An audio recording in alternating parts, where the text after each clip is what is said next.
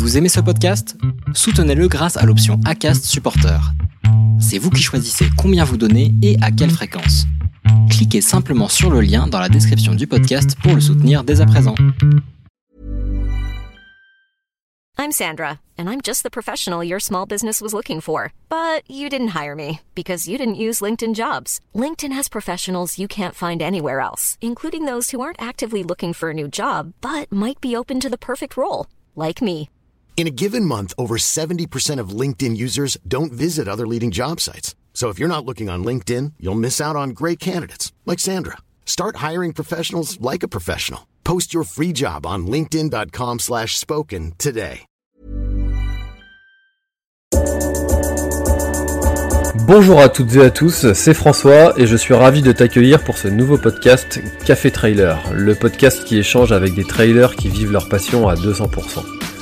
Le but de ce podcast est de te partager leur histoire, leurs secrets, leurs projets et d'en apprendre beaucoup plus sur eux afin que tu en tires un maximum de bénéfices.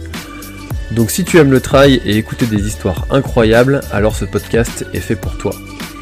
Il est possible d'assister au tournage de l'épisode et y participer en live chaque mercredi soir à 20h30 sur ma chaîne YouTube La Planète Trail. Juste avant de commencer, j'ai quelques messages à te faire passer. Si c'est la première fois que tu écoutes le podcast, je te remercie d'être arrivé jusqu'ici. D'ailleurs, je te recommande le podcast avec Stéphane Brognard qu'on ne présente plus. J'ai beaucoup d'ambition avec ce podcast et je souhaite aller chercher des trailers de plus en plus incroyables et j'aimerais vraiment échanger avec tes trailers préférés. Sache que l'un des meilleurs moyens pour de les convaincre de participer, c'est notamment de leur montrer que vous êtes nombreux à adorer le podcast sur les réseaux sociaux et sur les notes iTunes. Donc si ce n'est pas encore fait, tu peux aller mettre une note sur Apple Podcast ou iTunes. C'est vraiment ce qui m'aide le plus à inciter des trailers connus à venir témoigner. Si tu écoutes plutôt sur Spotify, tu peux très facilement le partager en story sur Instagram, tag moi et je te repartagerai. J'en profite donc pour rappeler le nom de mon compte Instagram, c'est @laplanètetrai. Suis-le et tu y retrouveras entre autres les coulisses du podcast. C'est aussi un excellent moyen de me faire tes retours et de me suggérer des invités. Enfin, j'ai aussi écrit un livre, Comment choisir ses chaussures de trail, que tu peux télécharger gratuitement sur mon site planettrail.com dans l'espace boutique. Maintenant, place à mon invité du jour. Bonsoir à tous, merci Casquette Verte alias Alexandre de nous m'accueillir ce soir, de me recevoir ce, soir, d'avoir accepté l'invitation. Merci beaucoup, c'est un grand honneur de te recevoir pour cette dernière émission de l'année. Merry Christmas, décor tout à fait spécial. Comment vas-tu Alex ou Casquette Verte? Comment doit-on t'appeler? Euh, bon, tu, tu m'appelles comme tu veux. Euh, tu peux même me siffler si tu veux. Ça me dérange pas. Euh, bah écoute, merci à toi de m'accueillir dans effectivement ce si beau décor là, que tu, que tu m'as fait euh, autour de moi. Euh, je me sens vraiment, euh, je me sens vraiment dans l'ambiance de fête. Euh, J'ai un petit sapin en plus là, juste à côté de moi, donc on, je pense qu'on le voit dans le reflet là ici. Ouais, là, dans ton... Ouais, on le voit. ouais. Et donc, euh, bah, euh, bah, merci de m'accueillir euh, parce que, bah, comme je te le disais en off juste avant, je connaissais pas ta chaîne et j'ai découvert toutes les vidéos que tu as fait, tous les lives et, j'ai trouvé ça assez passionnant. Et en fait, c'est une mine d'informations quand même. Donc, je sais pas si je pourrais en donner autant et si ça pourrait être aussi passionnant, mais mais mais c'est bien cool. Eh ben écoute, euh, avec plaisir, on va parcourir cette, cette heure ensemble. Alors pour, Yes. euh, pour rappeler le, le concept de la mission à ceux qui euh, la découvriraient aussi, vous pouvez poser toutes vos questions, que ce soit dans, sur- dans les commentaires sur Facebook ou sur YouTube, et on affichera vos questions comme cela à l'é- à l'écran, comme donc si vous voulez nous passer un petit coucou ou quoi, et on répondra à toutes vos questions si vous en avez à poser. Donc n'hésitez pas durant tout l'échange. Mais on a une tradition sur cette émission, c'est de commencer par raconter ton premier trail. Alors, euh, mon premier trail, donc c'était en 2015, c'était il y a, cinq ans, une éternité. Euh, c'était la, Saint-Élion, euh, le format long. J'avais fait un semi et un marathon juste avant de Paris. Et euh, je m'étais dit, euh, bah, tiens, euh, voilà, qu'est-ce qu'il y a après Euh, Et euh, après, euh, ça passe souvent par la Saint-Élion, j'ai l'impression, et c'est une bonne porte d'entrée dans l'univers du trail. Et euh, bah, ça s'était passé comment déjà? C'était une Saint-Élion où il pleuvait pas, où il neigeait pas, euh, Mhm. donc euh, rare euh, comme ambiance. Et euh, je crois que je fais euh, 1800e euh, au classement, donc je termine très très loin. Euh, mais c'était pas le but parce que le but c'était juste de découvrir à l'époque qu'est-ce que c'était que faire ça devait être 76 km, faire 76 km en courant la nuit en partant, en allant d'une ville à une autre. Est-ce que c'était possible? Et dans mon souvenir, en fait, j'avais couru avec deux collègues et j'avais dit je fais la course avec vous tout le long parce que je pensais pas pouvoir terminer. Mmh. Et, euh, et, en fait, je me suis rapidement rendu compte que j'étais pas dans mon rythme, que j'étais plutôt dans l'heure et que c'était trop lent. Et donc les 30 premiers kilomètres, ça va, 40 premiers kilomètres, ça va. Et euh, j'en pouvais plus du 40 au 50, euh, je commençais à, à, les attendre. Et je crois que c'est à Chaponneau, c'est euh, Chaponneau, Chaponost, euh, à 20 km de l'arrivée où j'aurais dit bon, là, ça y est, j'en peux plus, je craque, moi je pars. Et, et j'avais terminé tout seul à fond les 20 derniers kilomètres. Et, euh, et c'est là où je m'étais rendu compte que bah, c'est possible de courir, de continuer à courir et de continuer à courir vite après euh, après 50 bornes. Donc euh, c'était c'était un moment où je me suis dit bah, ok il y a des sensations, c'est dur, c'est cool ce sport parce qu'on on sent vraiment qu'on est en vie. mais on peut quand même aller chercher au fond de soi pour continuer à courir et à transformer un, un simple défi perso, une performance en soi pour soi avec le niveau qu'on a à ce, moment-là. Donc j'avais trouvé ça super cool et, et cette bonne première expérience après a fait que j'ai voulu tout de suite enchaîner euh, et, et, continuer et faire plus cette fois-ci euh, du trail et un peu moins de la, course nature. Alors, tu es en train de nous dire que ton premier trail, c'est un trail de euh, plus de 70 km alors qu'on entend un petit peu partout qu'il faut y aller progressivement, qu'il faut augmenter les distances petit à petit, etc. Comment ça se fait que toi, euh, tu réussi à accomplir cet exploit? Parce qu'il ne faut pas l'oublier que de faire des distances comme ça, c'est toujours des exploits. On n'est jamais à l'abri d'un pépin physique, même si on en est à son dixième, quinzième. Comment ça se fait que toi, tu eu cette facilité-là, à ton avis? Euh, bah, je me pose encore la question. Non, en fait, en vrai, euh, je pense que je, justement, je me suis pas posé de question. Euh, dès le départ, euh, je j'ai pas trop écouté les préceptes. Après, ça, c'est ma façon d'être. C'est euh, toutes les phrases qu'on entend souvent de pas plus de marathon, pas plus de deux marathons par an. Mmh. tous les préceptes au niveau de la récupération, de l'alimentation, qui sont souvent très vrais. Mais moi, j'ai pas voulu me poser ces questions. Du moins, j'ai voulu les occulter en me disant euh, allez tu fais à ta sauce et euh, tu verras bien si ça passe ou pas.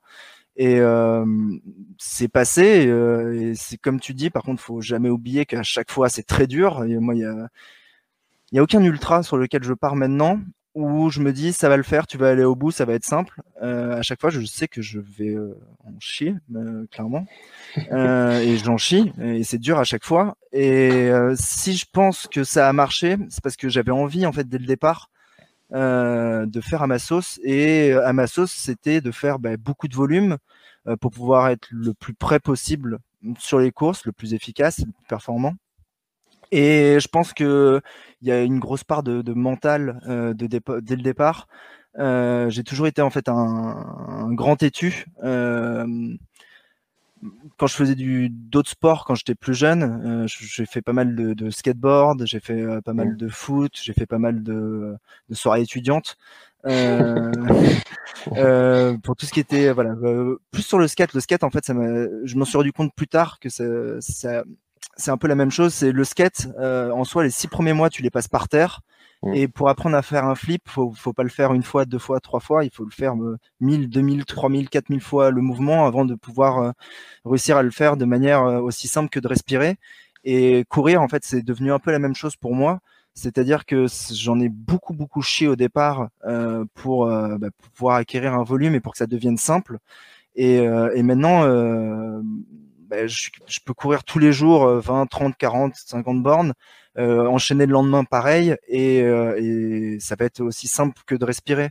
Donc euh, l'habitude, c'était une envie vis-à-vis des performances que je souhaitais pouvoir faire. c'était aussi un passe-temps parce que c'est un passe-temps et qu'on aime ça, ça permet de passer du temps. Mais l'habitude, c'était c'est devenu un truc. Euh, c'est dans Forrest Gump, dans le film où il dit ça. C'est euh, puisque je suis déjà allé aussi loin, pourquoi pas continuer? Et euh, je suis un peu tombé dans ce cercle qui est pas forcément bon, mais je pense qu'il peut être néfaste à long terme. même à moyen terme. mais je suis tombé dedans et, et maintenant, maintenant, je suis plutôt en train de me dire que pour pas partir dans une folie, euh, dans une folie, dans une dépendance à ça, euh, je me suis déjà dit que j'allais me mettre une date de fin et que d'ici 3-4 ans, j'allais arrêter de, mettre autant d'implication, en tout cas dans ce que je faisais aujourd'hui. D'accord. Et euh, parce que tu penses que tu vas arriver à une certaine lassitude au bout d'un moment, ou parce que tu penses que ce serait néfaste pour ton, pour ta santé au bout d'un moment, ou parce que tu penses que tu vas te lasser, c'est quoi le Mmh, je pense pas que ça soit une question de lassitude parce que je, franchement, euh, je serais déjà lassé. Si je, si j'avais dû être lassé, euh, courir deux heures tous les jours à Paris, euh, mmh. je me serais déjà lassé, clairement. Mérite la Légion d'honneur, hein, rien que pour ça. Exactement. euh, non, c'est pas. La, je pense pas que ce soit par rapport à la lassitude, c'est parce que c'est parce que je pense que faut faire les à chaque temps une chose. Et là euh, voilà j'avais euh, les cinq dernières années derrière moi et je pense les trois quatre qui viennent j'ai le temps pour faire ça. J'ai pas d'enfant euh, encore et je peux me concentrer concentrer presque à fond dans la course. Même si certes j'ai un métier qui m'occupe tous les jours de de 9h du matin jusqu'à 19h le reste du temps je peux le consacrer à ça et je sais que dans 3-4 ans, ma vie, elle va basculer parce que j'aimerais avoir des enfants. Et euh, je me consacrerai euh, autant aux enfants que je voudrais avoir que euh, au cours, à la course maintenant. Et je pense pas que moi, je serais capable, en termes de volume horaire, en tout cas, rien que ça, mmh. de, de réussir à gérer les deux. Et, et ma priorité, ce sera les, les, enfants, ce sera plus la course à pied. Même si je vois maintenant euh, j'ai vu par exemple Vincent Viette euh, et je vois d'autres exemples d'athlètes qui, qui ont des enfants euh, et qui arrivent encore à, aussi bien marcher. Donc donc ça effraie, je pense, ma copine parce que là elle doit se dire, elle doit se dire bon, au final il va peut-être pas arrêter de courir. Mais, mais pour l'instant, oui, je me suis fixé une date de fin pas de lassitude euh, parce qu'il y a une date de fin et euh, parce que euh, parce que j'ai encore là des objectifs de moi. Je pense que j'ai pas fini euh, ce que je voulais faire. Euh, et je suis encore loin de, de ce que je pense pouvoir faire. Ok. Et ce serait quoi, du coup, ton, ton, ton, end? Qu'est-ce que ce serait qui te ferait, euh, qui te ferait vraiment rêver et qui, qui te dirait, OK, maintenant que j'ai fait ça, je peux mourir tranquille? Euh, bah, pour moi, en fait, le, boss de fin du jeu, euh, c'est la diagonale des fous. Euh, en fait, c'était mon premier ultra, mon tout premier ultra que j'ai fait, je en, en 2017. Et, j'ai adoré cette course. Enfin, tout ce qu'on peut en dire, l'ambiance, bien sûr, mais surtout la difficulté. J'adore me mettre dans une difficulté. Et le truc que je me suis fixé, c'est cette année, j'aimerais bien essayer d'approcher du top 20. Et si je rentre dans le top 10, euh, c'est bon. Après, d'ailleurs, je peux mourir tranquille. Ça, ça sera. Et, euh, et, ouais, c'est ça. Le boss de fin, c'est le top 10 de la Diag. Euh, et après, après, on passera à autre chose. Ok, ça marche. Mais pourtant, on pourrait penser que, vu le nombre de kilomètres que tu fais, vu, vu ton premier trail qui est un 70 km, tu aurais un peu le même profil, je sais pas si on t'a déjà dit, de, que Lucas et Qui fait énormément de volume, qui fait pas forcément de, spécifique et qui fait des trails toujours plus longs. Euh, ça, te, te fait pas envie d'aller taper des tordus géants, tordus glaciers, des choses comme ça? Si. euh, des géants, ça me chauffe. Euh, Trans Grand Canaria 360, celle de Lucas, euh, ça me chauffe et j'en ai pas mal parlé avec lui en plus, euh, la 360 et, et j'ai calculé avec avec lui il m'a donné ses temps de passage et euh, j'ai regardé euh, bah, les miens, euh, ce que je pouvais faire et je me suis dit que en plus son record était prenable. Donc ça, ça me chauffe, mais mais pour moi c'est pas le c'est pas le sommet de ce que je peux faire. Euh, c'est ça sera une découverte de distance en plus. Euh, ça sera une découverte de je pense de, de type de fatigue de gestion de course différente. Mais euh, ça restera moins je sais pas pourquoi on fixe un j'ai mis la diagonale sur un piédestal comme ça et mmh. pourquoi c'est mon, mon truc. Euh, mais ouais, le, le, tort des géants, ça me chauffe. Je sais que je vais le tenter. Je sais pas si je le finirai, mais euh, mais je, je suis pas dans un délire de toujours plus. Euh, c'est bizarre. enfin, je cours tous les jours, je, fais un énorme volume, mais mon délire n'est pas tellement au final d'avoir le plus gros chiffre à la fin de l'année, même si je me suis dans, voilà, je me suis donné ce petit défi là cette année.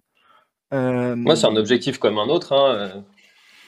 Ça permet en fait, là, cette année surtout, ça permettait de garder la motivation de continuer à sortir. Euh, enfin, on n'a plus fait de course depuis. Moi, j'ai eu la dernière. J'ai pu faire un ultra en octobre euh, dans le Jura, qui était l'ultra de, trail des montagnes du Jura, qui était à 180 bornes. Et après, je savais que derrière, il n'y avait plus aucun dossard. Et avant, avant certainement un petit moment. Donc, euh, se donner des petits défis euh, de volume, ça permet de maintenir la motivation, mais, mais vivement que les dossards reviennent. Quoi. Eh ben, ça, ça commence mal, hein, parce que j'en ai déjà un de ma liste euh, de 2021 qui a été annulé, donc euh, on verra. C'était lequel? Euh, Alors, c'est un trail dans, les, dans le Finistère, qui c'est le, le, trail du Cap, euh, qui c'est un 30 km qui fait tout le tour de la, de la pointe, euh, la pointe du Raz dans le, dans le, Finistère, qui est un trail qui est magnifique, que je recommande à, à tout le monde qui veut venir participer à un trail en Bretagne. C'est l'un des plus beaux, honnêtement, parce qu'on fait quasiment, enfin, on fait beaucoup de chemins côtiers et c'est vraiment l'une des plus belles côtes de, de, Bretagne, avec du chemin un petit peu technique. Et euh, voilà, ils ont déjà annulé et c'était le premier week-end de mars. Donc, euh, première déception, mais c'est pas grave, on continue, il y en a d'autres. Non, on peut rebondir, on peut rebondir. Ouais. À l'opportunisme, ça marche toujours, mais il y, en aura d'autres. En Bretagne, il y en aura d'autres. Mais euh, oh. C'est une, euh, c'est une. Euh, en plus, en Bretagne, moi j'en ai fait un en début d'année. C'est un des rares que j'ai pu faire cette année. C'est euh, l'endurance trail des corsaires. Mm. Euh, c'est, une tradition qui, qui tombe des, des, des, sauts de pluie comme ça sur les coureurs? Genre, vous, vous, prévoyez le truc c'est, le cadeau d'accueil. C'est le cadeau de bienvenue. Ah voilà. C'est à force de se faire charrier, on veut honorer la légende. Voilà. C'est avant c'était pas comme ça, mais à force, eh ben, on devient. On devient en fait, c'est une façon de remercier le. Exactement. c'est la bienvenue. Voilà. euh, alors, il y a beaucoup de questions justement concernant tes, tes 10 000 km. On vient d'en parler, on vient d'en échanger un petit peu, que c'était ton objectif de cette année suite à l'annulation des courses. Euh, Comment, euh, comment fais-tu pour faire autant de kilomètres? Est-ce que tu as une recette pour récupérer plus vite, pour pouvoir enchaîner? Est-ce que tu, euh, tu, as, tu, comment fais-tu pour faire autant de kilomètres? Parce que tu ne te blesses pas, j'imagine, pour pouvoir faire autant de kilomètres. Bah, tu pas vraiment de blessures qui, s'enchaînent. comment ça se passe au quotidien? Comment t'organises-tu pour faire tout ça? Euh, bah, en fait, la vraie question, elle est plus logistique que, qu'autre chose. La question, c'est je cours en gros deux heures par jour, donc il faut que j'arrive à trouver tout le temps deux heures euh, où j'ai le temps de courir. Donc la, vraie difficulté, elle est là. Au niveau des blessures, c'est pas tout à fait vrai. En fait, euh, je, me blesse assez régulièrement, euh, souvent donc des, tendinites. et là, cette année, j'ai eu un truc un peu plus sérieux, enfin plus chiant, c'est une déchirure de la peau névreuse qui m'a tenu de août jusqu'à octobre. Mais en fait, comment ça se prépare surtout c'est ça fait deux ans ou trois ans que, je cours euh, presque euh, tous les jours. Et donc euh, c'est la force de l'habitude et de la régularité qui a fait que c'est devenu simple enfin que c'est devenu normal et que ça me dérangeait pas. Et partir courir blessé ne me dérange plus parce que je sais adapter ma foulée pour que ça fasse moins mal et pour que je puisse quand même courir.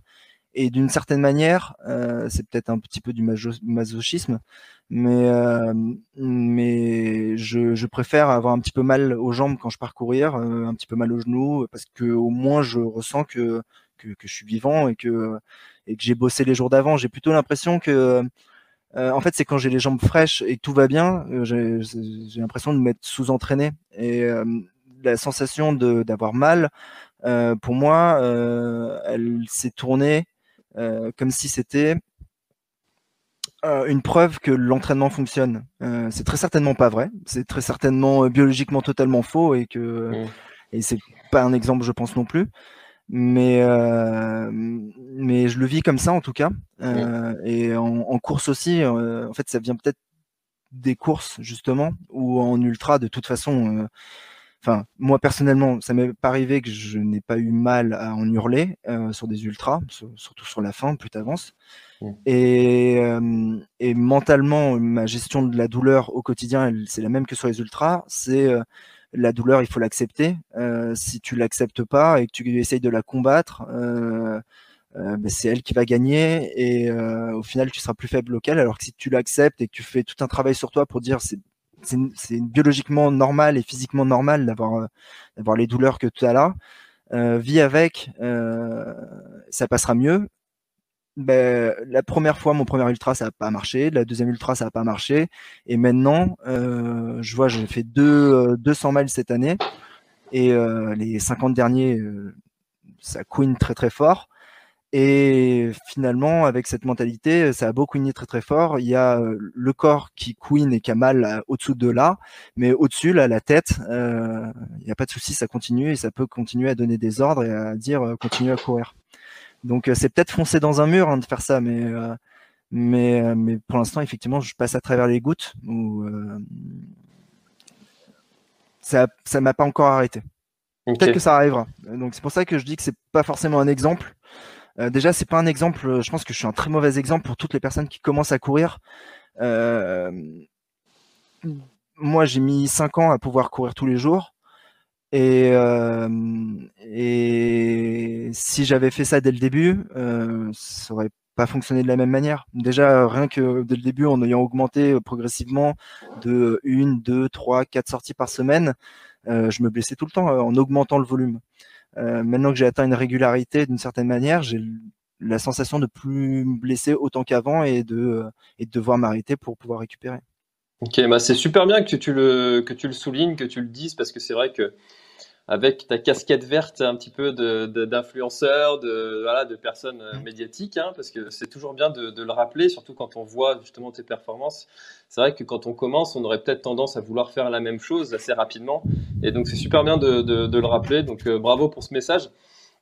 Euh, il y a une question qui, euh, qui, revient un petit peu dans les, dans les commentaires, c'est as-tu un coach? Est-ce que tu te fais accompagner pour, pour tout ça, aussi bien physiquement que, que peut-être pour euh, un ostéo qui te suivrait ou, euh, mentalement, un préparateur mental Est-ce qu'il y a quelqu'un qui t'accompagne euh, au quotidien ou, régulièrement? Alors non. en fait, c'est, je suis, bah, comme je te disais, je suis un peu buté comme garçon et en fait j'ai, c'est, la phrase de Cyrano, c'est ne pas monter bien haut peut-être, mais tout seul. Et euh, en fait, moi, j'ai la sensation de ne réussir que si je fais les choses par moi-même.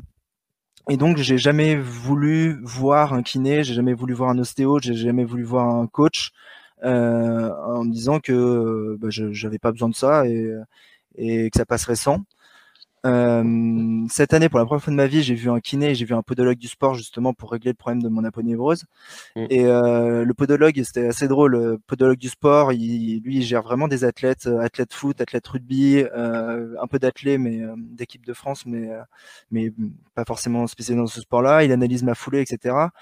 Et il me dit, bah, en fait, tu t'es créé une espèce de manière de courir. Il me dit ta foulée elle est dégueulasse en gros. Euh, On a vu ça nulle part. Ça n'existe bah non, mais en fait voilà, il m'a dit il y a, ça se voit que tu as appris tout seul et parce que t'as plein de mouvements parasites euh, que que dans les trois ou quatre premières semaines dans un club d'athlètes, on te fait disparaître ou qu'on identifie comme un problème et qu'on va tenter de travailler dessus pour le faire disparaître. Et toi de ça, tu as réussi à à faire un, un, un, melting pot de, de, de, ta façon de courir et ça ressemble à rien, mais euh, vu que toi tu as appris comme ça et que comme ça et tu l'as fait à la dure, euh, bah, ça fonctionne avec toi. Euh, et euh, donc lui il m'avait dit ça, le kiné m'a sorti un peu la même chose derrière. Et il m'a dit t'es certainement pas encore au, en haut de la vague de ce que tu peux sortir en termes de performance euh, tout seul, mais il me dit tu, tu vas pas tarder à en approcher. Euh, donc, euh, si tu veux encore progresser, il va falloir que tu ailles voir, va falloir que tu voir globalement un, un préparateur physique pour l'aspect posture et musculation. Et, et très certainement, il faudrait que tu aies quelqu'un qui manage tes séances parce que parce que faire 23, 30, 40 kilomètres euh, à côté de chez toi dans le Bodensen tous les jours, c'est pas ça, enfin c'est pas un entraînement pour optimal pour avoir de la performance. Donc, euh, bah, pour l'instant, moi, j'en suis là. Euh, donc, j'en suis dans ce, euh, j'ai le cul entre deux chaises. Euh, la chaise sur laquelle je suis actuellement, qui est, tu te démerdes tout seul, et puis tu vas tous leur montrer que que t'avais raison. mais je pense que cette solution, elle marchera pas. et donc, bah, c'est pour ça que je, je tente de J'ai pas encore fait la démarche, mais ça fait plusieurs fois que je fais des appels du pied. je crois que tu l'as reçu, Jean-Michel, Fort Vincent. Je devais, mais au je devais parce que ouais. ouais. Bah, tu pourrais lui en parler. Je le recevrai. Il m'a dit oui, donc je le recevrai. mais voilà, et ça fait, en fait, je fais des appels du pied discrets. Et, c'est je, je pense qu'en fait, la seule façon, si je veux pouvoir atteindre mon boss de fin, euh, qui est la diagonale des fous, un top 10, et peut-être réussir sur d'autres courses, elle est d'optimiser mes entraînements, de ne pas faire du volume pour du volume, d'aller faire plus de qualité, d'aller rajouter du repos, d'aller rajouter de la PPG, ce que je, je fais pas. C'est euh, j'ai jamais, enfin la dernière fois que j'ai fait des pompes, c'est quand j'étais euh, au collège. la dernière fois que j'ai fait la chaise, c'était quand je faisais du judo et que j'avais 9 ans. c'est donc euh, je sais que si je veux euh, atteindre un, vraiment vraiment un haut haut niveau de performance et faire partie des, des vraies élites, euh, on va dire ça comme ça, euh, faut, faudrait que je me fasse encadrer euh, pour sortir de, de, de, mon mode qui est tu y vas tout seul et ça va marcher parce que parce que parce qu'il y a un plafond de verre, je pense. Parce que là, tu te considères pas comme un élite? Ben non, et euh, en fait, en voyant tous les gens que tu avais invités, je me suis dit en fait, je suis un peu un imposteur quoi. Euh, parce que euh, certes, j'ai eu deux trois résultats, mais toi, j'ai pas non plus été tout à l'avant sur les plus grosses courses. J'avais fait l'UTMB qui est en fait pour moi une super course pour savoir où t'en es par rapport à ta pratique. parce que ben parce qu'il y a un plateau énorme, il y a les meilleurs mondiaux qui sont là, et voilà, tu vas te rendre vraiment compte de là où tu en es. Euh, sur cette course. pas de bol, je me suis fait une fracture au kilomètre 50 et j'ai dû abandonner euh, juste à Champé euh, au 120. Euh, donc j'ai pas pu voir ce que je valais vraiment. donc je voilà. Même si il y a deux trois résultats qui sont bons et que cette année j'ai senti qu'il avait j'avais vraiment encore progressé, que j'arrivais à courir un 100 miles sans m'arrêter, sans marcher dans les pentes. Voilà, je, je pense qu'il y a peut-être quelque chose.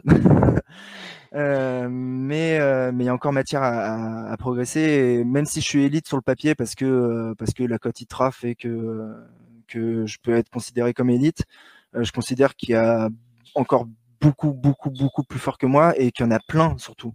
Et on en discutait juste avant, mais je pense que ça c'est les réseaux sociaux qui font ça ou le fait que je communique beaucoup autour de ça peut donner l'impression que je ne suis voilà que waouh il est trop fort il fait tout ça euh, mais au final, c'est par rapport à ce que d'autres gens réalisent en termes de performance sportive, euh, j'en suis encore loin. C'est-à-dire que je considère que oui, j'ai réussi à quitter le peloton, euh, mais j'ai pas encore réussi à rattraper ceux qui sont tout tout tout de, tout devant. Je commence à voir leur semelle euh, au loin et je me dis tiens là tu t'en rapproches et finalement c'est pas des extraterrestres ces gens-là, euh, mais euh, mais il y a encore un petit truc, il y a encore une petite marche à passer. Ok. Est-ce que tu fais des, euh, sorties en des stages, euh, enfin des stages ou des week-end shocks ou des, euh, des, séances un peu plus intensives en, montagne? Parce que, comme le souligne très justement Florent, tu te, demande si tu te sens plus fort sur un ultra qui est roulant, type RTC, donc l'endurance trail des corsaires, ou sur l'ultra, sur un ultra avec du D+, type ultra 01, où tu fais troisième également? Mais en fait, le D+ me dérange pas euh, comme beaucoup, c'est le D-, surtout quand on habite en ville, parce que je peux me préparer à du D+. La première diagonale, je l'ai préparée à Gravel, c'est une côte qui est à côté de chez moi, qui fait 23 mètres de dénivelé. Euh, et donc, euh, c'est pas un souci de préparer du dénivelé positif euh, et d'être bon dedans, euh, mais le souci, c'est de préparer le négatif. Donc, le vrai problème, il est sur le négatif, et il est surtout, pour moi, ma, la, ma très grande faiblesse en plus de la descente, c'est le, euh, le technique. C'est euh, dans le technique, il y, a, plus personne. J'étais sur la Restonica euh, en Corse il y a un an et demi. Euh, il y a des cailloux partout. euh, ils rangent pas les cailloux quoi là-bas. Donc, clairement. Mais c'est mais je, je sais que j'ai envie d'y retourner dans cet enfer-là, mais c'est pas un endroit où effectivement je pense être performant.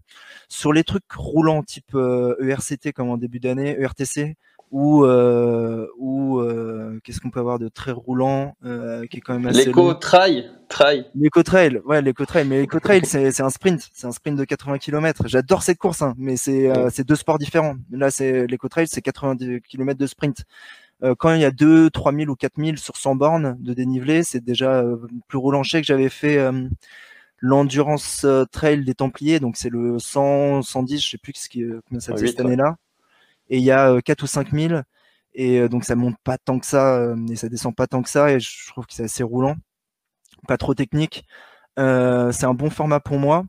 Après, un format style UTMB me plaît aussi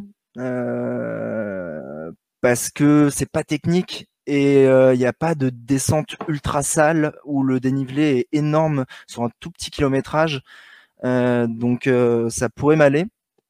Dommage, il y a 50 ou 60 mecs qui sont vachement plus forts que moi devant. donc, donc non, mais est-ce que je me sens plus fort sur du roulant ou sur un type ultra? Bah, Je sais pas. Je pense qu'en fait, les, ces deux formats, les, là où je considère que je commence à être pas mauvais, pas bon, mais pas mauvais, c'est tout ce qui fait entre tout ce qui fait plus de 100, 120, 130 et au-dessus, et euh, tout ce qui n'est pas technique. Tout ce qui n'est pas technique et qui fait plus de 130 bornes, il n'y aura pas de problème. Le mental, il va réussir à faire que je vais réussir à continuer à courir, même jusqu'à la fin de la course, donc, euh, donc ça passera. Là où euh, je pourrais être euh, beaucoup plus mauvais, c'est sur des formats très courts, euh, type OCC, type les courses de la Golden Trace Series, où c'est beaucoup trop rapide pour moi. Je serais jamais, je pourrais jamais être devant là-dessus. Sur 170, s'il y a 11 000 et qu'il n'est pas trop cassant, ça, peut passer. Et l'Ultra 01, justement, c'est la première course, le premier 100 miles où je cours tout le long. Euh, on, le fait en, je crois que Grégoire il le gagne en 19h30, 19h ou 19h30. J'ai des Minas Grinius, il termine euh, trois quarts d'heure ou une heure devant moi, il est pareil en 19h30. Et moi je crois que je fais 20h30. Et euh, c'est là où je me suis rendu compte que j'étais capable de courir un 170 km avec 7 ou 8000 de dénivelé en moins de 21 heures. Et je me suis dit, ok, c'était pas, enfin, j'étais arrivé, je vais pas dire que j'étais pas fatigué, mais tu m'aurais dit, il faut rajouter 50 bornes, j'aurais pu. Donc c'est là où je me suis dit que, ok, tu as atteint le niveau mmh. pour pouvoir faire ce genre de choses. Euh, et je pense pas que ce jour-là, alors qu'il y a eu beaucoup de courses avant, où je me suis dit, bah, c'est peut-être un, jour de chance. Euh, si la, Lyon-Saint-Élion, l'aller-retour, je me suis dit, c'est peut-être un jour de chance. Là, l'Ultra 01, je me suis rendu compte que, en fait, euh, non, non, c'était mon niveau, en fait, maintenant. Ok. Donc finalement, t'es pas si, euh, pas si pas élite que ça. Mais euh, j'aurais gagné sinon. j'aurais gagné, j'aurais gagné. Mais non, mais euh, d'ailleurs, petite anecdote sur cette course, Grégoire, donc qui gagne la diagonale l'année d'avant, ou que, bah, ouais, quasiment un an avant maintenant. Euh, je le rattrape un ravito, une base vie, je crois que je le rattrape au 70e kilomètre, au 80e, et en fait je le vois, euh, en arrivant dans le ravito, je le vois assis, euh, la tête dans les genoux, pas bien, pas bien, pas bien, et je le vois qui me voit, et je le vois en fait qui repart direct. Et, et bon, il m'a mis quand même une heure et demie dans la vue après, et il a rattrapé G10 Minas, il l'a déposé. Euh, et on en a discuté en fait juste un petit peu après. Et lui, il avait vécu un, moment vraiment pas terrible. Je crois qu'il euh, il a dû vomir. Et, euh, et il avait dit que, il m'avait dit que en fait c'était le fait d'avoir vu quelqu'un arriver qui l'a motivé à repartir, même s'il était mmh. super mal encore, il a réussi à repartir et à se remotiver à re-rentrer dans la course. Et, et il est parti à une vitesse à laquelle moi, je me suis dit dépêche-toi, va essayer de le chercher. J'ai jamais réussi à le rattraper. j'ai essayé de le rattraper pendant 10 bornes, j'ai jamais réussi à le revoir. Donc, et on me disait euh, les écarts, donc c'était fini. Donc non, euh, je suis pas. Voilà, je, je, sais pas. Et je pense que c'est pas à moi de me dire si je, suis élite ou pas, en fait, bizarrement. Je pense que. Euh, et comme je te disais, je suis un peu dans une posture où j'ai l'impression d'être un imposteur. et, et les résultats voudraient me faire dire que oui, ça va de mieux en mieux, mais j'ai l'impression que ma légitimité, en fait, c'est pas moi qui peux me la donner il faudrait soit faire un énorme résultat sur vraiment une énorme course, euh, donc euh, gagner euh, une des trois quatre plus grosses, ce qui n'arrivera pas, soit que la légitimité elle vienne de professionnels vraiment du milieu spécialisés. Et je vois mal en fait un professionnel spécialisé du milieu qui peut dire qu'un petit Parisien euh, qui, qui s'entraîne dans le bois de Vincennes euh, est un champion élite d'ultra trail. Genre, ça n'a pas de sens de le dire même. Bah, si, un, si y a un coach euh, qui est internationalement reconnu et se, se, présente à toi et qu'il a envie de, de t'amener vers des résultats euh, et qui nous écoute, il sait comment te contacter. Exactement. Euh. Donc je suis têtu, mais je suis sympa aussi. Hein. Je, je, peux être très sympa, très drôle. euh, alors, euh, tu le sais, euh, moi je suis breton. Il y a beaucoup de gens sur ce live aussi qui le sont aussi, et forcément, nous en Bretagne, on aime bien faire venir les gens. On aime bien faire venir les gens. On aime bien faire découvrir notre terre à toutes les, personnes qui le veulent. Et en Bretagne, on a la chance d'avoir un ultra qui est très très plat qui est l'ultramarin. Est-ce que c'est un ultra qui t'intéresse et est-ce que tu penses que tu serais performant sur ce type de format? Alors, je l'avais noté, euh, ça fait deux ou trois ans que je le mets dans les options de mon, dans mon agenda. Dans mon souvenir, c'est en même temps qu'une autre course que j'adore, je me rappelle plus, c'est en juillet, je crois. C'est fin juin, c'est le dernier week-end de juin. C'est fin juin. Et en fait en, en juin j'ai un, j'ai un, trail qui est beaucoup plus court que en fait je fais parce que c'est mon trail de cœur qui s'appelle le trail du Mont d'Or qui est à Métabier dans le Jura. Et, euh, et, à chaque fois il y a ce trail là et je ne veux pas ne pas y aller. Euh, je veux absolument y participer. Je m'en fous du classement mais je veux juste y participer pour l'ambiance. euh, parce que j'aime le coin et donc à chaque fois ça me m'empêche d'aller sur l'ultramarin euh, mais il me titille beaucoup trop parce que je trouve que le format est beaucoup trop cool. Je trouve que euh, dans mon souvenir, il y a 1000 ou 1500 mètres de dénivelé, mais on les voit presque pas parce que c'est sur du chemin côtier, je pense. Ouais. Euh, je pense que ouais, euh, c'est le genre d'ultra qui pourrait m'aller complètement parce que mm, ayant vécu l'ultra 01, sachant que je peux courir pendant 70, 70 km, il n'y a pas de descente. Euh, je pourrais courir tout le long, pas de souci. Le truc qui me fait flipper, c'est que j'ai vu il y a quelques années là qu'il avait fait super chaud. Mmh. Mmh. Euh, et, super chaud sur un ultra montagnard, ça te dérange pas parce que tu auras chaud que quand tu descends dans les vallées. Quand tu passes l'école, il fait forcément un petit peu plus frais, plus froid. Donc euh, il y a des écarts de température, c'est quelque chose à gérer, mais c'est pas le plus dur. Sur l'ultramarin, s'il fait chaud tout le long, courir 70 km et qu'il y en ait 25 degrés à l'ombre, il n'y a pas d'ombre tout le long, J'aimerais bien y aller une, année où il pleut, par exemple. Voilà. Mais c'est marrant, mais c'est en Bretagne, mais c'est vrai ce que tu dis, c'est un trail où il fait très très chaud. Et je pense que tu parles de l'année où en plus ils ont eu un problème au niveau d'une commune qui avait son réseau d'eau en croix juste ce week-end-là et ils n'ont pas pu ravitailler les coureurs, ce qui a fait un petit peu euh, monter euh, toute la sauce, etc. sur les, sur les problèmes de ravitaillement en eau, mais l'organisation n'y était, était pas pour grand-chose pour le coup, parce que euh, prévoir un, rideau au, niveau de la, au niveau de la flotte, c'est quand même compliqué. Mais c'est clair, ça a dû euh, rajouter en fait de la difficulté à la course et on en a parlé. Et euh, comme quoi, euh, voilà, comme les, voilà, comme tu disais, un, coureur en ultra et comme je te disais, pour moi, c'est jamais facile et et tu sais jamais ce qui va t'arriver. Tu peux te faire une entorse au kilomètre 20. Bah, pour l'organisation aussi, c'est un peu la même chose. pour eux, c'est c'est un ultra aussi. Hein, l'organisation et gérer toute la masse de coureurs, tout ce qu'il y a autour et euh, bah, parfois ça plante et, euh, et quand on voit qu'il y a des gens qui crachent sur ce plantage, euh, bah, ils ont rien compris, euh, ils ont rien compris que tout n'est pas tout le temps parfait là-dessus et ça rajoute justement souvent c'est un truc que je me dis souvent, c'est des, des, pires moments, ça fait des meilleurs souvenirs. Euh, plus tu, tu vis un truc difficile et hardcore, bon, il y a des trucs qui sont vraiment trop hardcore et ça reste des mauvais souvenirs, mais, euh, mais souvent tu t'en souviens et tu apprends de ça. Mmh, Donc je pense qu'ils auront de la flotte à vie là-bas maintenant. On n'aura plus jamais. Des réservoirs, des jerrycans. Ils vont, ils vont enlever le sel de l'eau, euh, de l'eau de mer. euh, alors justement, parlons de ta casquette d'organisateur. Euh, comment est-ce que euh, cette, euh, cette, euh, cette, je sais pas trop comment l'appeler en fait, cette, cette idée, cette, cette un peu débilité. oh, beaucoup, beaucoup. Je, cite, euh, je cite Guillaume Artus hein, qui dit que c'est le genre de course débile et qu'il aime bien. Comment est-ce que ça t'est venu cette idée d'organiser euh, l'ultra trail de Montmartre? Euh, Alors rappelle-nous ce que c'est l'ultra trail de Montmartre et comment t'es venu cette idée-là? Alors, l'idée, alors le trail de Montmartre, c'est quoi? C'est donc une course non officielle. On reviendra sur le non officiel parce que j'ai vu que tu en avais parlé justement de l'aspect juridique dans un autre dans une autre vidéo. Euh, donc c'est une course non officielle que j'organise à Montmartre. Euh, pour ceux qui connaissent Montmartre, euh, ou qui connaissent pas, c'est la une butte qui est à Paris où, en haut il y a le Sacré-Cœur et euh, c'est le plus gros dénivelé qu'on a à Paris, mais qui est franchement pas énorme. Et il y a une série d'escaliers euh, avec un funiculaire qui est très connu pour les gens qui viennent s'entraîner à Paris. Et euh, bah, en fait, euh, tous les trailers parisiens s'entraînent un petit peu à Montmartre de temps en temps, ou au moins ils sont allés. Et j'avais un pote qui était euh, qui avait fait une sortie à Montmartre sur une seule journée où il avait réussi à faire 3000 mètres de dénivelé positif en faisant le hamster dans toutes les ruelles, en faisant un peu le touriste.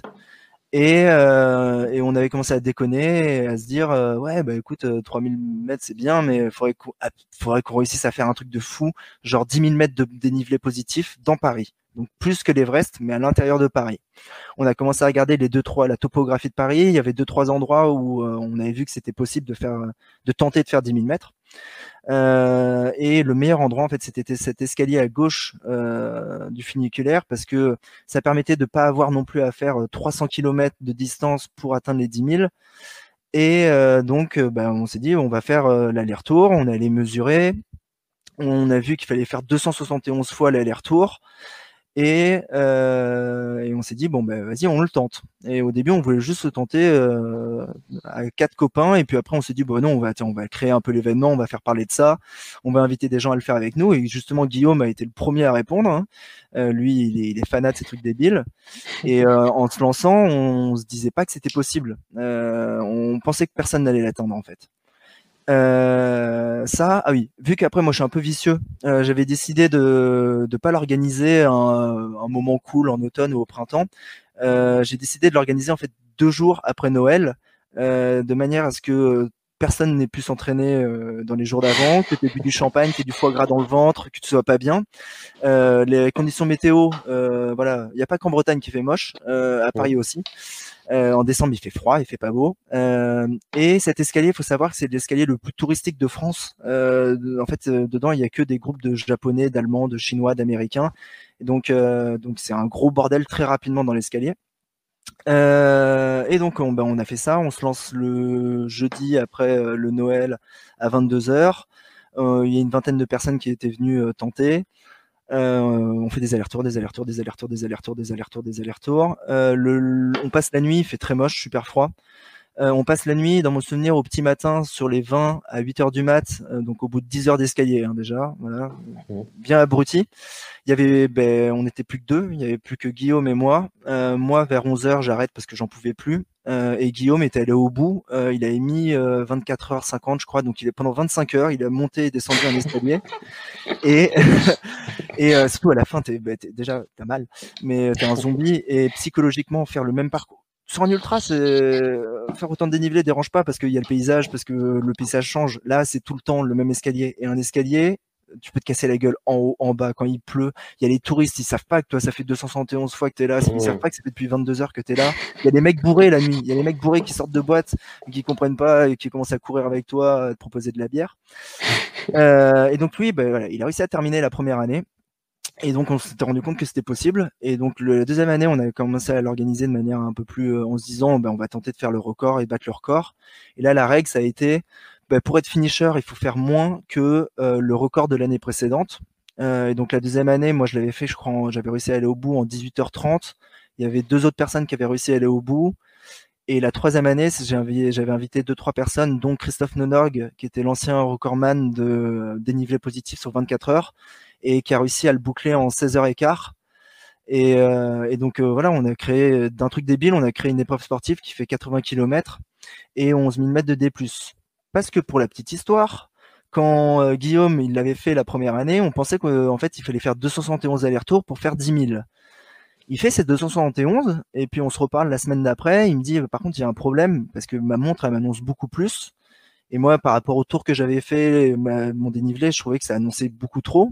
Et en fait, deux ou trois semaines après, on s'est on est allé recalculer vraiment euh, avec des appareils un peu plus euh, fiables euh, que ce qu'on avait fait euh, le vrai dénivelé. Et j'avais en fait oublié de compter deux séries d'escaliers qui étaient au-dessus, donc c'était pas 10 000, c'était 11 600. Donc bon, il y avait 1600 qui se baladaient par là. Et donc on a gardé au final ce, ce format de 271 allers-retours. Donc le 11 600 n'a plus aucun sens, mmh. mais mais on continue à faire ça. Et euh, un autre truc avant de parler du juridique, c'est euh, j'ai jamais eu personnellement aussi mal euh, après une course et les jours après une course que après euh, Montmartre. parce que j'ai beau, voilà, la diagonale, t'as mal après, euh, l'ultra 01, t'as mal après, tous les ultras, t'as mal après. Euh, là, c'est pas mal, c'est un niveau de souffrance ultime. Euh, parce que je pense que les, escaliers, il n'y a rien de plus traumatisant que ça. Euh, donc, euh, que ce soit les genoux, les chevilles, j'ai jamais mal aux chevilles, moi. Et là, j'ai mal aux chevilles, ça n'existe pas. J'ai mal aux épaules parce que tu es tordu et que tu montes comme ça. Donc non, ça, peut être, ça peut paraître être une blague et justement, moi j'ai beaucoup tourné le truc sur l'humour parce que je trouvais que organiser déjà un truc qui s'appelle Ultra Trail à Paris, ça n'a pas tellement de sens. Euh, mais en réalité, physiquement, c'est c'est un vrai truc difficile et, euh, et euh, ben, pour ça, là maintenant, je, bon, cette année, je l'organise pas parce que parce que les raisons font mmh. que je vais pas mettre 20 personnes qui tournent dans un escalier qui soufflent, alors qu'il y a déjà beaucoup de monde dans cet escalier. Mais mon but est de ramener des, des montagnards chevronnés euh, et de les mettre là-dedans et de voir ce que, voilà, comment comment ils tournent et pour pour leur montrer que c'est un vrai défi physique. Certes, c'est pas de l'ultra trail, je l'ai appelé comme ça, j'aurais pas dû l'appeler comme ça, mais c'est un vrai défi physique. Et juste sur l'aspect organisation, tu faisais en parler. En fait, euh, ben, j'ai zéro autorisation. Euh, je suis jamais allé voir la mairie de Paris pour me faire autoriser ça, euh, parce que je pars du principe que un petit mec de 27 ans qui va arriver à la mairie de Paris, au bureau de la préfecture qui donne les autorisations, euh, qui explique qu'il va prendre l'escalier euh, le plus touristique de France et qui va organiser dedans un ultra trail euh, avec des gens qui vont faire des allers-retours pendant 24 heures. Je pense que les mecs, enfin, ils me donneront jamais l'autorisation. Donc, pour l'instant, on a fonctionné en version, c'est une sortie entre potes et il n'y a pas d'organisateur. Et, et je sais que juridiquement, s'il y a un problème, c'est pour ma pomme. donc là, je suis en train de voir justement avec Guillaume si s'il n'y a pas un moyen d'une voilà de passer par une association pour pouvoir avoir une assurance ou quelque chose de manière à ce que même voilà à officialiser le truc. Euh, mais je pense que ça va être très compliqué au niveau de la mairie de Paris de le faire accepter. Donc, euh, donc euh, à voir comment continuer à le faire sans que, euh, sans que je risque d'aller en prison euh, ou de mettre des gens en danger. Bah, mais bien sûr, t'es invité, hein, es invité hein, si, si le breton que tu es a envie d'avoir très très mal deux jours après Noël, avec plaisir. Eh ben, écoute, écoute, je vais cocher ça pour l'année 2021 si, si ça peut avoir lieu pourquoi pas Pourquoi pas J'aime bien ce genre de truc complètement débile. Euh, tu sais, j'étais inscrit aussi à la backyard où on doit courir. Euh, hmm. Voilà, j'étais inscrit là-dessus. Bon, j'ai pas pu le faire euh, pour les raisons qu'on connaît aussi. Mais mais j'aime bien, donc pourquoi pas Je retiens, je retiens l'idée. Et mentalement, comment est-ce que tu fais pour, euh, tenir, pour euh, continuer à aller, euh, au bout malgré la lassitude Parce que là, pour le coup, on peut pas parler vraiment de plaisir. Il n'y a, pas vraiment de plaisir. Enfin, mis à part d'avoir terminé, d'avoir accompli un truc qui, reste une folie pour, l'extrême majorité des personnes. Comment tu fais mentalement pour, pour continuer alors que tu as envie d'arrêter à, à chaque montée? Mmh, je pense que en fait c'est beaucoup aussi dans mon caractère euh, que en fait j'aime beaucoup prendre un truc qui est impossible sur le papier et le transformer en quelque chose de possible. Et euh, et j'adore me prouver à moi-même que j'avais tort de me dire que c'était impossible. Euh, donc c'est beaucoup ça. C'est je cours pas tellement pour les autres. Euh, je cours pas pour il y, a, il y avait une époque au, début où euh, les réseaux sociaux, je commençais à être un peu plus suivi. Je, bah, un peu, je m'étais tourné là-dedans et ça m'a pas plu. C'est-à-dire que j'annonçais quelque chose et du fait que je l'ai annoncé, au final, je devais le faire par rapport aux mmh. autres. Et c'était pas tellement, mon, voilà, c'est pas tellement mon délire au final. Et en fait, c'est vraiment euh, me prouver à moi-même que j'avais tort de me dire que c'était impossible. Et, euh, très souvent, en fait, à l'arrivée des courses, euh, il y a un peu d'euphorie, mais pas tant que ça. Euh, pas tant que ça en fait. Je suis pas si heureux que ça à la fin. Ça m'a pas tellement apporté une une, joie absolue.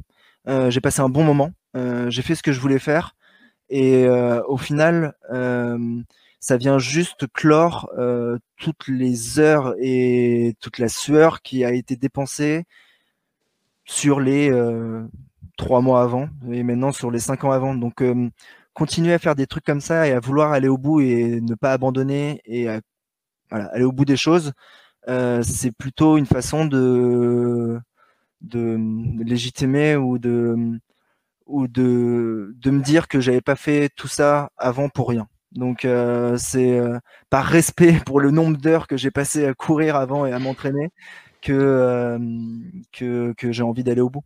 Et donc je suis dans un format quand je, quand tu te dis ça, c'est un peu dur de, de s'autoriser à abandonner ou de s'autoriser à, arrêter, même quand on a mal, même quand on est blessé.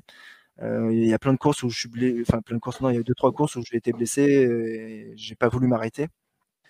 Euh, parce que je, je, me serais doublement déçu. C'est, je, me serais déçu sur ma performance sur le jour même. À limite, ça c'est pas très grave, ça arrive d'avoir un jour moins bien ou d'être blessé, mais je, je, ça serait gâché tellement de choses qui ont été mises en place auparavant pour que ça marche que euh, ouais. l'abandon n'est pas une option. Quoi. L'abandon n'est pas option. J'ai abandonné deux fois, euh, fracture sur l'UTMB et euh, l'entorse de ma vie sur euh, l'entorse de ma vie sur euh, la Restonica en Corse. Mmh. Et, et j'ai rien appris pendant ces deux abandons. C'est pas une, un échec qui m'a appris quelque chose, même si d'habitude je pense qu'on peut apprendre beaucoup de l'échec. Et c'est là simplement c'est une porte que j'ai pas fermée. Donc c'est il va falloir que j'aille faire les deux et que j'aille au bout.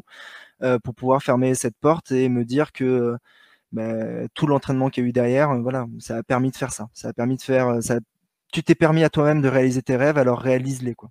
Mmh. c'est sûr, hein, quand on passe des heures et des heures à, s'entraîner, à faire des sacrifices aussi, parce que c'est du temps qu'on passe. Forcément, je vois qui passe derrière, il y, a ta, il y, a ta, femme qui est là, c'est du temps que tu passes pas avec elle, c'est du temps que tu fais pas à faire autre chose. Euh, on passe beaucoup de temps à s'entraîner. Et mm. puis quand on du coup quand on va pas euh, quand on va pas euh, au bout d'un défi qu'on s'est lancé ça, ça, déçoit un petit peu. Alors après ça a juste un comme tu dis un, goût de je prendrai ma revanche un jour. Et c'est ça c'est ça l'idée c'est comme ça qu'il faut le prendre. Et c'est du coup c'est super chouette que tu que tu le prennes comme ça. Est-ce qu'il y a, il y a il y a d'autres trails ou d'autres défis de ce type, euh, un petit peu débiles, tu sais, comme, comme il fait euh, Guillaume, les courses dans les tunnels, là où tu fais des allers-retours, euh, d'autres choses comme ça qui te font envie que des allers-retours dans les, dans les escaliers? Bah, j'en ai déjà fait en fait des, des persos. De toute façon, à Paris, c'est simple, on n'a pas de montagne, donc on est obligé d'avoir des idées. Et généralement, les idées qu'on a, elles sont pas très intelligentes. Euh, je sais que cette année, en début d'année, je m'étais fait euh, l'aller-retour entre Paris et Meaux euh, en courant, parce que pourquoi pas, ça faisait 100 bornes. Allez, je partais le matin de mon appart, je rentrais dans mon appart, ça me faisait mon petit ultra dans la journée. pareil, deux semaines après ou trois semaines après, je m'étais motivé. je me suis dit, bah, tu vas faire trois fois le tour de Paris. Donc c'est quand même l'endroit le plus moche quand tu es au bord du périph. C'est le truc le plus crado. Ben voilà, je, je, me suis dit tiens tu fais trois fois le tour de Paname, ça faisait 100 bornes. Est-ce qu'il y en a qui me font rêver? euh, dans les trucs qui sont en fait finalement j'aime j'aime bien m'organiser mes propres trucs. Euh, rentrer dans le délire de quelqu'un d'autre euh, euh j'aurais ah il y, a quand même la Barclay qui me chauffe euh, forcément Mm. Mais, euh, mais déjà que je me perds quand il y a du balisage, donc euh, quand il n'y a pas de balisage, euh, c'est la merde. chercher des livres et tout ça, je trouve ça fun. je trouve ça vraiment fun. Je trouve que ça rajoute de la difficulté. Le parcours est terrible, donc celle-là me chauffe. Hmm, il n'y en a pas trop d'autres. et là, je suis en train de me dire que je vais voir comment faire parce que je veux m'en créer un autre. Et en ce moment, je suis en train de me dire que je vais aller de Paris jusqu'à la mer en courant. donc, je suis en train d'essayer de trouver un chemin pour passer pour pour pas avoir à prendre du départemental. Euh, mais euh, voilà, c'est euh, je trouve que en fait c'est fun de prendre une idée complètement débile soi-même et de, de, se la construire. le faire dans un cadre supra-organisé, je trouverais ça moins drôle en tout cas pour moi. Quoi. Bah, en vélo, il y a la Paris-Brest-Paris qui existe. tu pourrais le faire en courant. Ouais, j'ai entendu parler. Je crois que ça fait plus de 1000 bornes. Ouais, c'est un truc. Euh, faut avoir ah, ça, c'est un truc pour Lucas. Ça, ça, Ouais. C'est un truc pour Lucas. Lucas, Lucas, ça dérange pas. Lucas, voilà, euh, pendant le premier confinement, il, m'envoie un petit message. Il me fait Ouais, ça dit au déconfinement, on fait un truc foufou. Moi, je lui ai dit, ouais, bah, il y a un truc qui me tente que j'avais déjà fait 8 tours des 25 boss, donc ça fait 136 km et 8000 de dénivelé. Les 25 boss, c'est un, je sais pas si tu mm. connais, c'est un, un, petit coin sympa, trail à une heure de Paris, dans la forêt de Fontainebleau. Mm. Et je lui ai dit, ouais, j'aimerais bien faire 10 heures, j'aimerais bien faire 10 tours, et on était un peu parti sur cette idée. Et je sais plus, trois heures après, il me renvoie un message, il me dit, attends, non, non, j'ai trouvé un truc, t'inquiète. Euh, en fait, on va faire le tour du très très grand Paris. il m'envoie une trace. Euh, ça faisait 650 km. Euh, non, non. Donc simplement Paris à la mer, ça suffira. Ça ferait 180 bornes. Il y en a d'autres. Il y, en a d'autres encore deux, deux, trois petits trucs comme ça. Il y a, a un mec, un Belge, qui m'a aussi envoyé une idée que je trouve assez intéressante. Elle est de sur la même trace, traverser, je crois, quatre ou cinq pays différents. Euh, et donc il avait, il m'avait montré une trace. On pouvait faire euh, Pays-Bas, Belgique, France, euh, Allemagne, Luxe, et je crois qu'on passait, on terminait en Suisse, et que c'était possible de le faire en une seule trace. Donc il y en a plein des idées là con. Ouais, ouais, ouais, bien sûr. Il y a toujours. Et après, il faut, faut, se lancer. Faut se lancer. Ah bah c'est sûr que c'est sûr qu'il faut, faut, faut, avoir le courage de se, de se dire allez je me lance c'est maintenant il faut aussi se le caler dans un programme parce que j'imagine que tu as d'autres courses aussi qui, euh, qui, qui, te font envie officiellement et puis enchaîner euh, toutes ces courses un petit peu euh, un petit peu hard ça peut pas forcément toujours être possible donc donc, euh, ça. Bah, mon, planning de course, euh, là, je me suis fait mon planning 2021. J'ai un ultra par mois et euh, je sais que voilà, ça c'est moi en mode buté ou ben, un ultra par mois. ça me permettra en toute logique, d'après les préceptes qu'on entend, ça ne me permettra de pas performer sur celle où j'aimerais performer. Et je pense que si j'avais été encadré là-dessus, sur un choix de planning de course, le mec il m'aurait dit alors ça, on raye, on raye, on raye. Là, les trois ici, tu les enlèves. Ça, ça sera une course de préparation, donc tu for tu vas pas vite dessus pour être bien à ce moment-là. Mmh. Euh, donc. Euh... Et ça, ça, en fait, t'es un petit peu, es un petit peu solitaire. Euh, dans beaucoup dans ouais beaucoup beaucoup mais, ça, mais, mais je pense... pour ce sport ça aide hein. Bah, ça aide, mais euh, mais voilà, comme je te disais, je pense que je suis au-dessous de ce plafond de verre et que euh, et que hum, il faut que je maintenant je peux, je pense pas que je pourrais je puisse le percer sans euh, sans arrêter d'être solitaire et de décider tout seul. ou sinon, si j'y arrive, franchement, là encore plus bravo, mais mais tout seul, je pense que ouais, bien sûr, ça sera pas. Ouais, c'est sûr que ça va être compliqué. Ouais. Euh, est-ce qu'il y a d'autres sports qui, te, qui t'attirent, qui te font envie, qui, euh, euh, que tu te dis, bah, tiens, comme un petit peu un Stéphane Brognard qui, se lance sur des, des traversées, des à la rame. Est-ce que toi, tu as d'autres, comme ça, d'autres sports qui t'animent, qui t'animeraient? Il y a pas mal de trucs il y a quelques années, j'avais, je m'étais dit, ok, l'Everest, faut le faire une fois dans sa vie. Maintenant, plus ça avance, plus j'ai peur. Euh, euh et plus j'ai peur et plus je me dis, fais gaffe quand même. Là, c'est un truc qui met vraiment ta vie en jeu. Genre, ça rigole pas. Ouais. Donc, Allez faire le Mont Blanc en fait. ouais, voilà, je vais faire le Mont Blanc. Euh, bon, peut-être que je le ferai en courant par contre. Euh, donc, il y a l'Alpi qui m'a intéressé un peu. Maintenant, je flippe. Il y a les sports d'équipe. Je pense que j'ai abandonné. J'ai beaucoup fait de handball mais je pense que j'ai abandonné. Euh, j'ai plus envie de ça. Euh, j'ai envie de refaire du skateboard, mais euh, là, je me suis racheté un skate. Il est tout propre, tout monté. Je l'ai utilisé deux fois parce que j'ai trop peur de me blesser et de pas pouvoir courir derrière. Mmh. donc ça reviendra.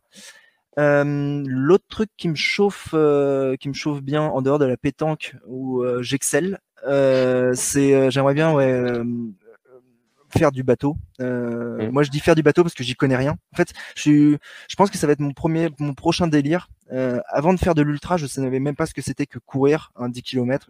enfin, avant de faire de la course à pied, je connaissais pas cet univers. Je ne savais même pas que ça existait les gens qui faisaient ça. Euh, et je pense que je suis un peu actuellement dans la même position par rapport aux grands navigateurs qui font des grandes traversées et euh, je ne connais rien à la voile. Je, je, je sais, euh, voilà, le mot le plus bizarre que je connais, c'est souquer les artimuses. Mais je pense que ça, n'existe pas euh, réellement professionnellement dans ce sport. Et, et, en fait, je pense que la voile, ça va être mon prochain délire, de d'essayer de comprendre comment ça marche, de tenter d'abord, ben voilà, de, de faire quelques bords et d'apprendre sur un petit lac à côté de chez moi, puis petit à petit d'aller voguer sur les côtes bretonnes Puis il y a un truc qui me fait rêver, j'aimerais beaucoup traverser un océan entier, l'océan Atlantique, ça me chauffe. Le faire à la rame. Alors comme tu peux le voir, voilà, mes bras, c'est mort, hein, euh, parce que voilà, moi j'ai décidé de muscler plutôt le bas que le haut. Euh, mais euh, ouais, la voile, ça me chauffe. me dire, tu vas prendre un kata, tu vas être tout seul sur la mer et tu vas traverser la mer.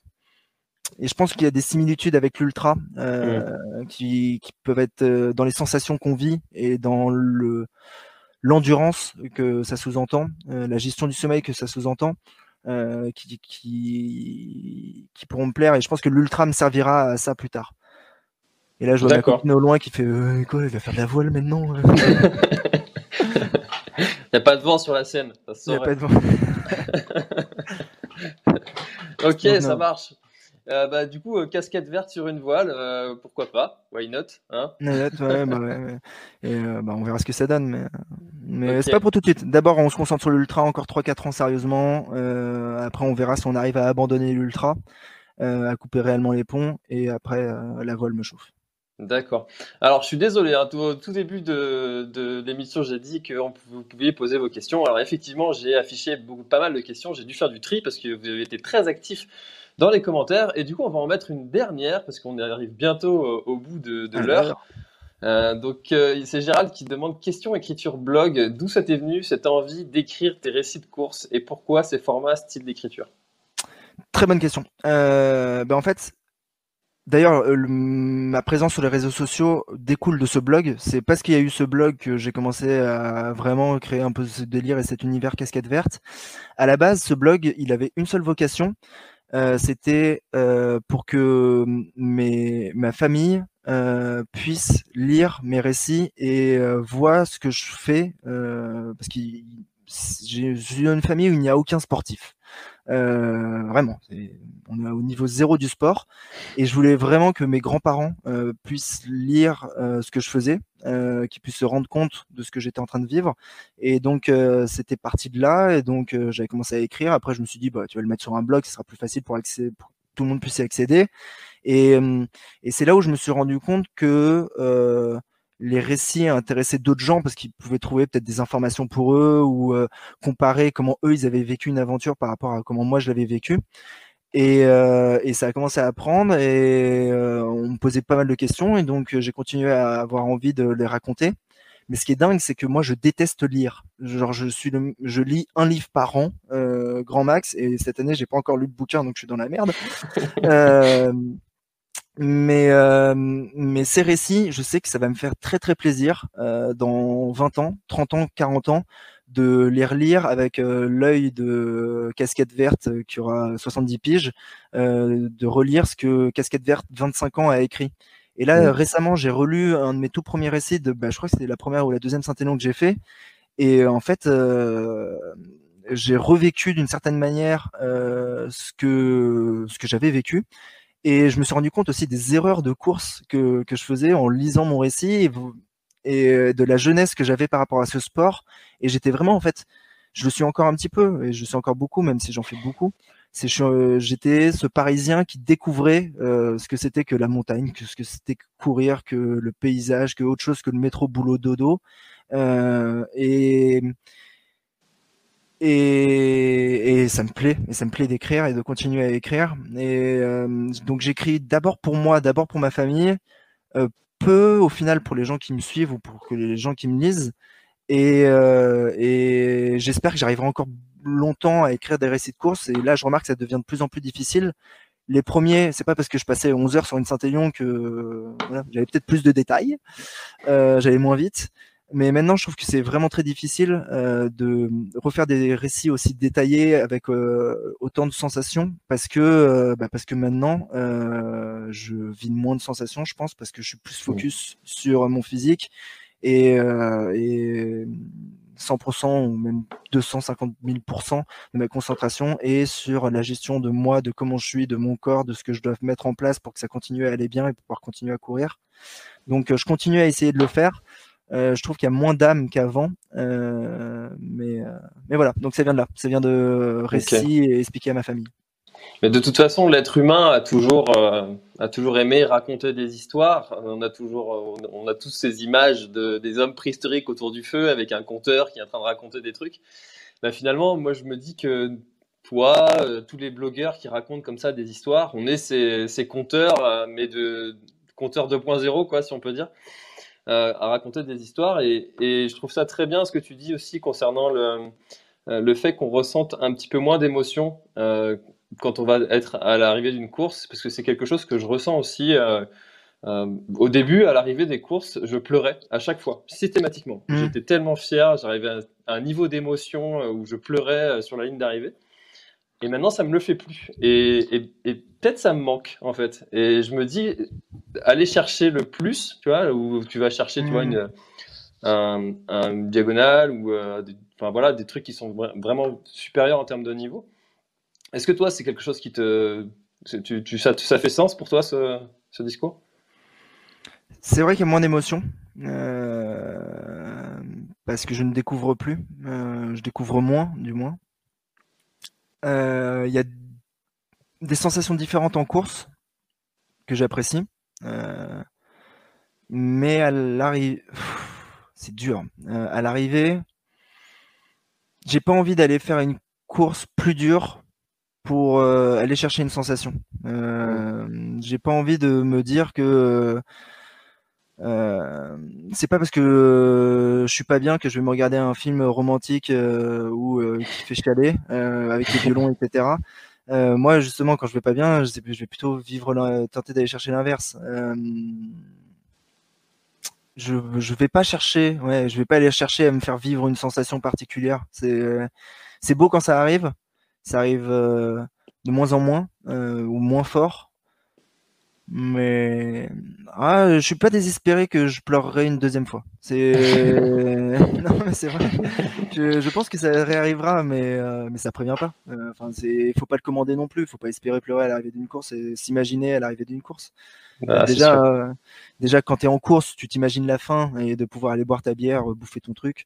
Et euh, qu'est-ce que ça va être bien à l'arrivée euh, Mais c'est une erreur. Moi, je m'interdis à penser à ça parce que parce que parce qu'il faut pas penser à ça pendant la course. Et alors, si penser que ça soit une source de motivation avant, non, je préfère pas. Ok, bah, comme dit encore une fois Stéphane Brognard, si le pilote de la Clio il n'est pas dans la voiture, euh, c'est aller à l'accident. Donc ouais. effectivement, se, se, projeter à l'arrivée, c'est pas toujours une bonne idée. Ok, bah merci beaucoup euh, Alexandre, alias Casquette Verte. On arrive euh, au bout de cette heure qui est passée extrêmement vite, encore une fois.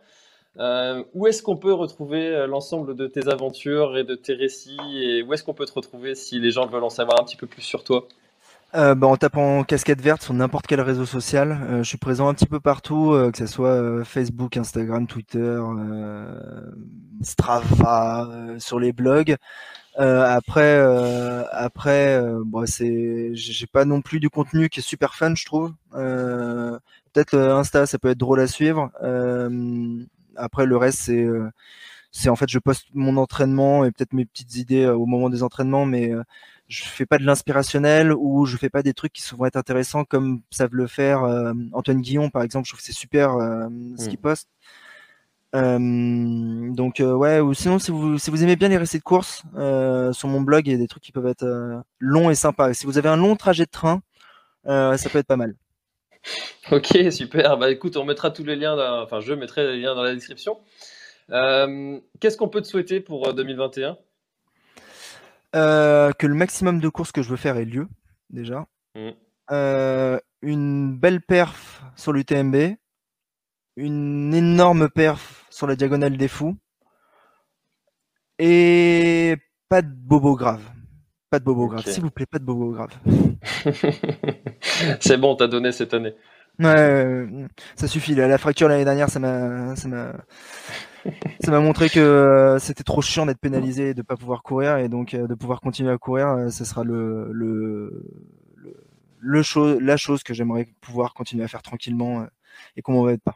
Ok, bah voilà, continuez à courir. Voilà. Je te remercie, c'était super cool et bah, c'était les fêtes avant les fêtes, donc bah, bonne fête à toi. puis je sais pas si c'était des vacances ou quoi, mais profites-en pour aller t'entraîner de manière à ce que je vois aussi ta casquette bleue euh, sur les courses, euh, me passer devant, ce sera avec un immense plaisir. Ça m'étonnerait. On se verra au départ, euh, au départ avec grand plaisir, mais après je ne verrai que la couleur de tes semelles et encore pas pendant très très longtemps. Mais, mais avec grand plaisir. Euh, surtout si c'est sur l'Ultra Trail de Montmartre, on risque de se croiser un petit peu plus souvent. Allez, tu vas voir, euh, t'as, as, l'occasion de discuter sur ce trail. eh ben, écoutez, merci beaucoup à tous encore une fois d'avoir été très présents dans, dans l'espace des commentaires. C'était encore un très très grand plaisir pour cette dernière de l'année. On reprendra en début d'année. Moi, je fais une pause pendant effectivement 15 jours. Donc, il n'y aura pas d'épisode pendant deux semaines, enfin, même trois semaines. Le prochain sera dans trois semaines. Et je vous garde la surprise parce que là, j'ai un planning qui est bouclé jusqu'à février. Donc, euh, avec des invités qui seront très passionnants, très intéressants. Donc, euh, voilà. Bah, si ça vous intéresse, n'hésitez pas à vous abonner pour ne rien rater. Eh ben, écoutez, à tous, une très très bonne année, très bonne fête de fin d'année. Et puis encore une fois, merci beaucoup Alexandre d'avoir passé ce moment ensemble. C'était vraiment très très très sympa, très enrichissant.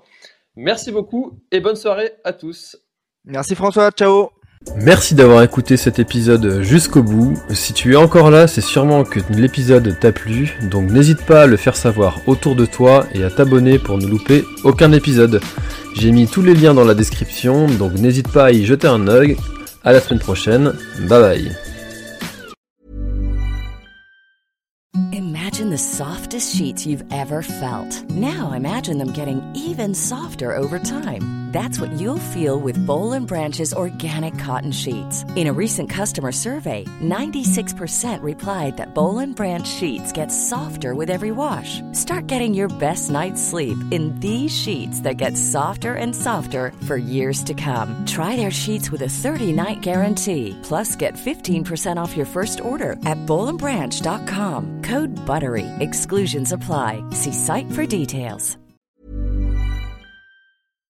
Voilà, l'épisode est terminé, j'espère qu'il t'a plu. Je t'invite à aller checker NAC, comme je t'en ai parlé au tout début de l'épisode, avec le code PlanetTrail, P-L-A-N-E-T-E-T-R-A-I-L. Tu auras moins 15% sur ta commande. Et moi, je te souhaite un très, très, très, très, très bon footing, très bon trajet. Bref, ce que tu es en train de faire, je te le souhaite un très bon. Allez, à bientôt dans un prochain épisode. Bye bye.